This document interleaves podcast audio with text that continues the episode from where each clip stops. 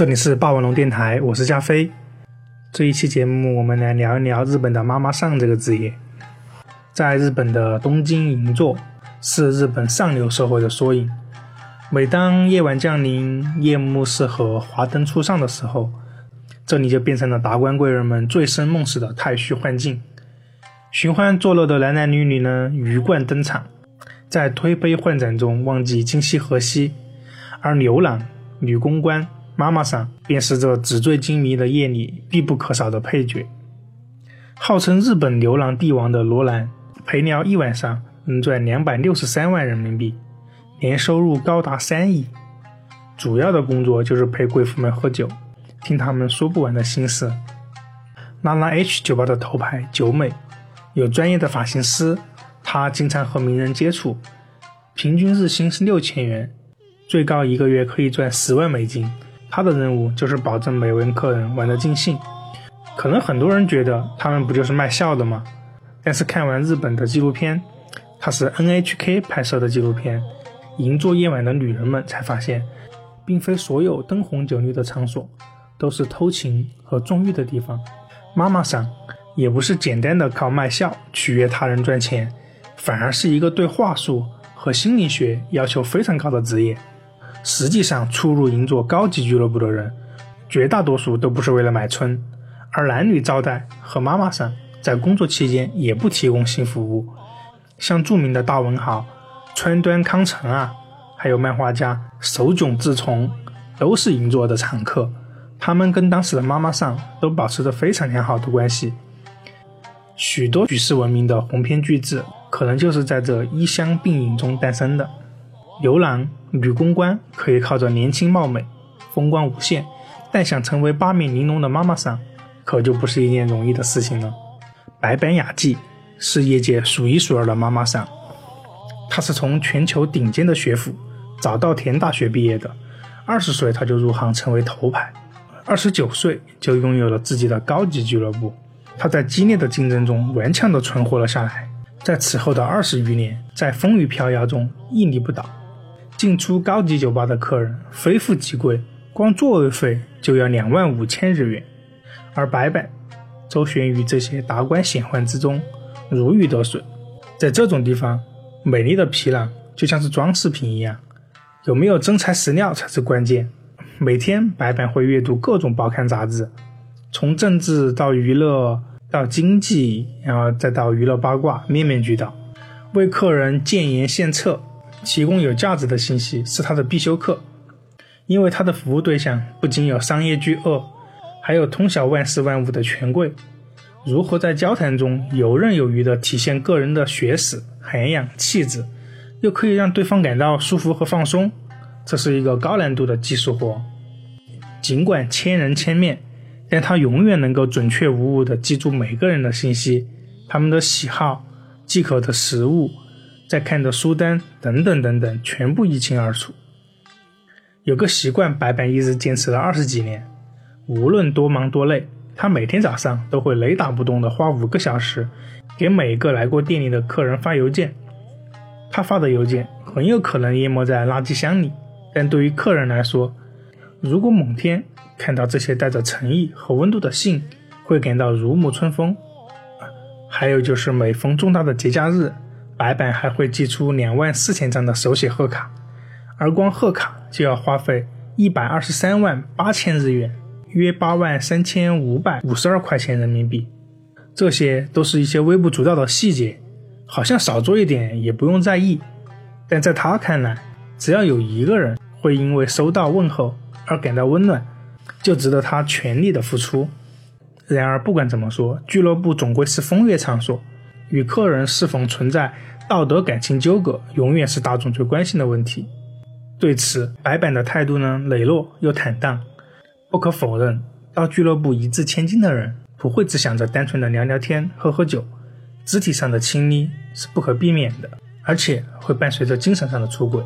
所以，能不能拎得清，与客人保持恰当的分寸和界限，就成了一门沟通的艺术。白板一直恪守着绝对不跟客人发生婚外情的原则，把每一位客人当成朋友，让他们开心尽兴，成为了他的工作职责。他觉得自己的生活跟普通的上班族没有什么区别。事实上，一直被人用有色眼镜看待的他，不仅结了婚，还有两个女儿，生活得很幸福。因为从头到尾，他都没有觉得妈妈桑是什么不光彩、让人丢脸的职业。可如果仅仅是作为一个优秀的聆听者和交际花，白白还走不了今天这么远的路。除了带给客人无微不至的关心和关怀，他还擅长牵线搭桥。娱乐场所说到底就是个人情来往的地方。重情深色不是根本目的，在觥筹交错下签下的大单子，结识更多的人才是最重要的。白板的店里来的都是举足轻重的大人物，他擅长于通过自己穿针引线的本事，让双方达到共赢的效果。他也因此收获了回头客和隐形的人脉资源。客人在俱乐部里面除了开心，还得到了利益，是他们愿意一掷千金的原因。也是白板能在竞争中立于不败之地的武器。二零零八年，受到金融危机的影响，白板的俱乐部面临着倒闭的危机，银行每天催着还贷款。走投无路的时候，他甚至说出了“我可能只能以死抵债”的遗言。而最后让他起死回生的是他念旧情的客人，不仅鼓励他，还愿意为他凑钱还债。生意场也是名利场，无情也残酷。但倘若付出了真心和热情，换来的绝对不可能只是冷漠。面对竞争，白板从来没有想过一家独大，相反，他总是很热心的培植和扶持新人。银座那边有一条不成文的规定，就是出去单干的妈妈桑不能在老东家的附近开新店。可是白板打破了惯例，不仅允许后辈在同一栋楼开店。还介绍自己的熟客过去帮忙。第一天开业，前员工紧张得自乱阵脚，他就轻车熟路地帮忙招待客人和安抚客人。后辈的生意火了，但他的店却变得门可罗雀，冷冷清清。对此，他并不感到沮丧。他说：“展望十年、二十年后，银座会怎么发展呢？是我需要考虑的问题。良性的竞争才会让银座生生不息，灯火通明。”穷则独善其身，达则兼济天下。白板可谓是一个有格局的妈妈桑。在纪录片里，白板望着璀璨华灯的东京，感慨万千。银座像是日本经济的晴雨表，鼎盛时期这里有超过三千家高级俱乐部，而如今只剩下了不到十分之一。尽管直到现在，妈妈桑在很多人看来依旧是一个非常有争议的职业，但作为银座夜晚的女人。她们与时代共眠，在风起云涌中见证了时代的潮涨潮落。白板回到故乡，想起无论遇到多大的困难，都要坚持做妈妈桑的原因。他讲了一个故事：多年之前，有一个经常光顾他生意的房地产老板破产了。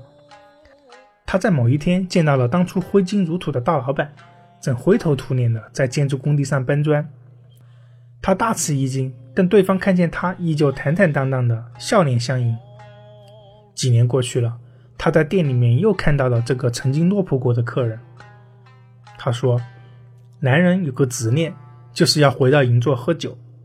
如果哪天他们回来了，我却不在了，岂不是很糟糕？所以我不得不努力。”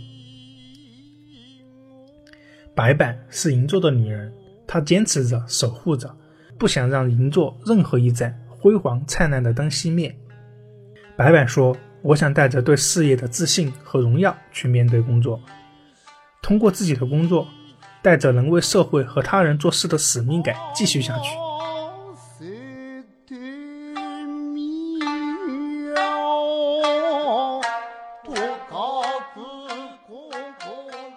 这一期节目到这里就结束了。喜欢我们的节目的话，就点一下收藏、订阅、关注吧。